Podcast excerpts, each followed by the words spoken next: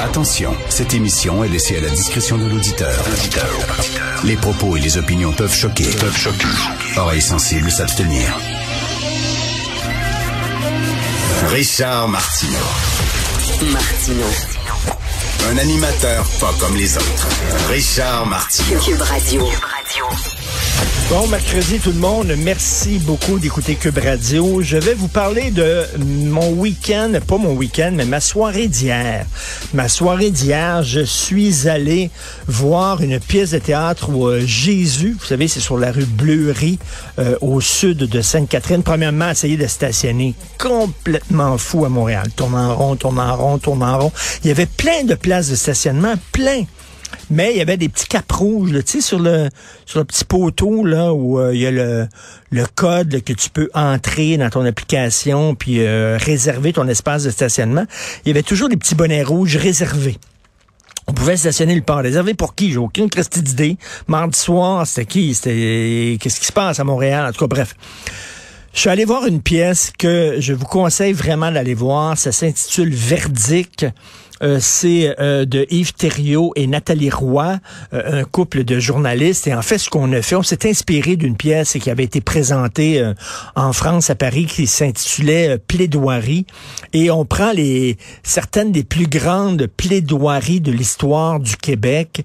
Et c'est joué, en fait, les, les avocats qui ont qui ont fait ces plaidoiries-là sont joués par deux comédiens, Marie-Thérèse Fortin et Paul Doucet sur scène. Donc, ce sont les plaidoiries qui ont été euh, euh, dites, prononcées euh, lors des procès, par exemple, de Henry Morgan Taylor. Morgan Taylor qui faisait des avortements, c'était illégal à l'époque. il risquait la prison à vie, hein, la prison à perpétuité. Il y a eu un procès et là, on entend la plaidoirie de l'avocat qui représentait M. Morgan Taylor. C'est totalement passionnant. il y a la plaidoirie qu'un avocat a prononcé pour euh, rendre le mariage entre personnes de même sexe euh, légal. Donc, euh, tu sais, ce sont des plaidoiries qui ont changé l'histoire du Québec. Et à la toute fin, euh, t'as un procès, un procès d'un trafiquant de drogue. Il y a eu une descente de police chez lui à 5 heures du matin. Le gars savait pas que c'était des policiers. Il pensait que c'était un gang, un gang ennemi qui rentré dans sa maison, il a tiré, il a tué un policier. Bon, et là, tu as les deux plaidoyers, tu as la couronne qui dit que ce gars-là savait ce qu'il faisait, puis il devrait aller en prison pour avoir tué un policier. Tu as son avocat de la défense qui dit il ne savait pas que c'était des policiers, les policiers ne s'étaient pas identifiés. Le gars avait peur pour sa vie, avait peur pour la vie de ses enfants et de sa femme qui était dans la maison. Euh, légitime défense, donc il a tiré. Et là, à la fin, vous devez, vous, le public et le jury, et vous devez lever votre main. Est-ce qu'il est acquitté ou il est coupable? Bref, c'est passionnant. C'est une super, super euh, bonne pièce de théâtre. Euh, allez voir ça, ratez pas ça, euh, Verdict. Et moi, j'ai rencontré les auteurs après en disant, écoutez, je veux déjà dans six mois un Verdict 2, je veux une autre pièce de théâtre avec d'autres d'autres plaidoiries. Ça dure une heure 45 minutes.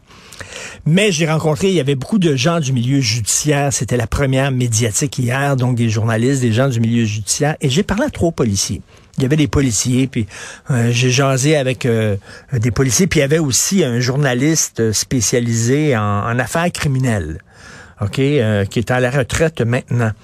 Et ils m'ont tous dit la même affaire. Il y, a, un policier qui, lui, il y a un poste important à la police de Montréal. Il dit, écoute, on peut plus rien faire, là. Depuis George Floyd, là, euh, et dès que tu arrêtes quelqu'un qui est racisé, euh, voyons, c'est du racisme et tout ça, il dit, il faut faire notre job avec une main attachée dans le dos. Il me dit ça.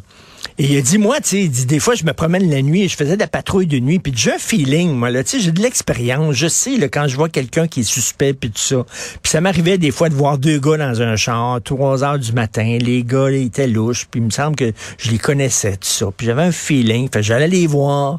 C'était un noir puis un blanc dans l'auto. J'allais les voir. Euh, vous venez d'où, les boys? Vous allez où? Etc. Je leur posais des questions. Il dit, la journée où George Floyd est arrivé aux États-Unis, puis d'ailleurs, je le dis que c'était aux États-Unis, c'est pas policiers, il dit, on me dit à la police, vous faites plus ça. Vous ne faites plus ça. Vous n'abordez plus comme ça les gens, surtout pas les gens racisés, tout ça. Mais dit, c'est un policier d'expérience, là j'avais un feeling. Il y en a un autre qui me dit, ben, on n'a pas le droit maintenant d'arrêter de faire des arrestations. Puis ça. Il dit, des fois, il y a des policiers qui disent, ah, regarde, veux-tu vraiment arrêter ce gars-là ou faire une perquisition ou euh, l'approcher, puis après ça, peut-être me rendre au bureau, au comité de déontologie, puis tout ça, puis me faire filmer par des gens dans la rue. Je veux-tu vraiment me mettre dans la merde? Je vais regarder ailleurs. Et les policiers m'ont dit ça, puis ils disent, ben, on a de la difficulté à recruter maintenant des jeunes policiers parce que les jeunes recrues veulent plus venir à Montréal parce que c'est trop difficile faire ta job de police à Montréal. Bref, des policiers qui m'ont dit ça hier, euh, un journaliste qui m'a dit ça, c'est très intéressant. Ils disent qu'ils ont énormément de difficultés, entre autres. Il y a un policier qui m'a dit, nous autres, les jeunes ne veulent plus travailler le week-end puis le soir. Je sais que c'est un cliché, mais lui, il dit que c'est vrai. Il dit, l'autre jour, j'avais de la filature à faire. OK, de la filature à faire. J'avais besoin d'une équipe pour faire de la filature. Et euh, c'était une affaire de, de 20 heures, une longue, longue filature. Et j'ai dû téléphoner trois équipes pour m'en former une. Les gars voulaient pas. C'était des jeunes policiers. Ah non, ben là, tu me demandes de travailler le soir puis le week-end, ça me tente pas. Et dis-moi, quand j'étais jeune, là, j'aimais ça, j'aimais mon métier. Je travaillais comme un fou, je me défonçais. Je levais tout le temps la main. Moi, je suis disponible, je veux y aller, je veux le faire. Je veux le faire, le corps de travail euh, supplémentaire et tout ça. J'aimais ma job. Il dit, aujourd'hui, il dit, j'essaie d'avoir une équipe de filature. Il a fallu que j'appelle trois équipes pour m'en former une les gens disaient, les jeunes,